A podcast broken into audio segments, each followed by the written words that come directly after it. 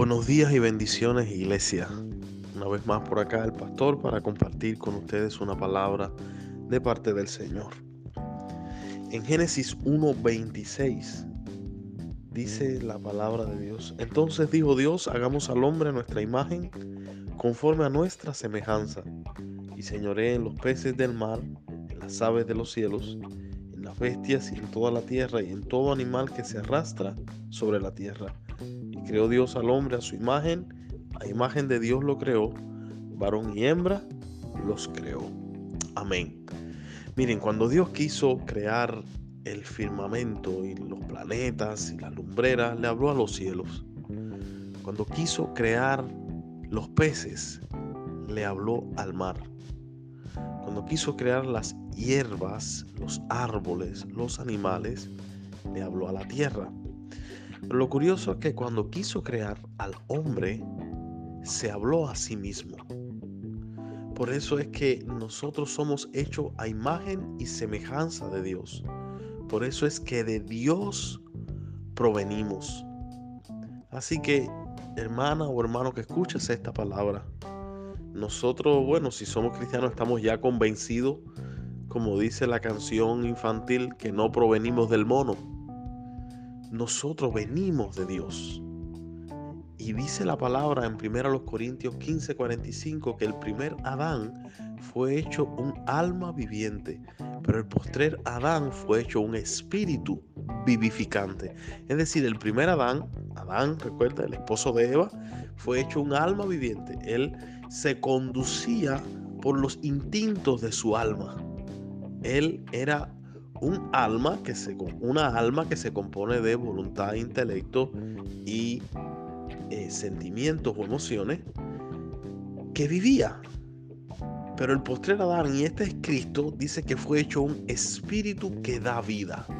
Por lo tanto, nosotros nacimos una primera vez en esa naturaleza adámica, ¿ok? De alma viviente. Pero nacimos una segunda vez, por eso hablamos de que cuando somos cristianos volvemos a nacer. Nacimos esa segunda vez en Cristo, en la naturaleza de Cristo, no en la de Adán, la cual es un espíritu que da vida. Por eso es que nosotros los pastores le decimos a la iglesia en predicaciones, o ustedes leen en libros, o en la propia palabra de Dios, que las cosas que nosotros necesitamos vienen de Dios. ¿Por qué? Porque el lo que necesita el árbol viene de la tierra que lo hizo nacer. Lo que necesita el pez está en el mar de donde él surgió. Por lo tanto, nosotros que venimos de Dios, lo que necesitamos se encuentra en Él. Todo lo que tú puedes llegar a necesitar está en Cristo. Decía el autor del Salmo 73, Asaf, fuera de ti nada deseo en la tierra. ¿Por qué? Porque Asaf se dio cuenta de que lo que él necesitaba, no lo que él quería, podemos querer toda clase de bobería, de gangarria y de cosas que no necesitamos en la tierra, pero lo que tú realmente necesitas para vivir se encuentra en Cristo. Así que yo creo que esta es una buena palabra para comenzar el día, para que no pongas las expectativas y tus necesidades en los lugares incorrectos. Si necesitas gozo, bueno, el Espíritu Santo de Dios que está dentro de ti produce el gozo. ¿Necesitas paz? Bueno, dice que el fruto del Espíritu también es paz. ¿Necesitas amor?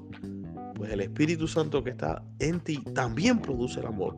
En fin, todo lo que el hombre pudiera llegar a necesitar está en su origen, en su esencia. Y la tuya y la mía es Dios.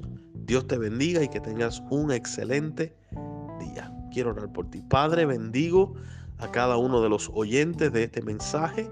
Sabes que llega a muchos lugares, a muchas personas, que a cada uno de ellos les sea de una tremenda bendición. Te lo pido y confío en que así será, en el nombre poderoso de Jesucristo. Amén, amén y amén.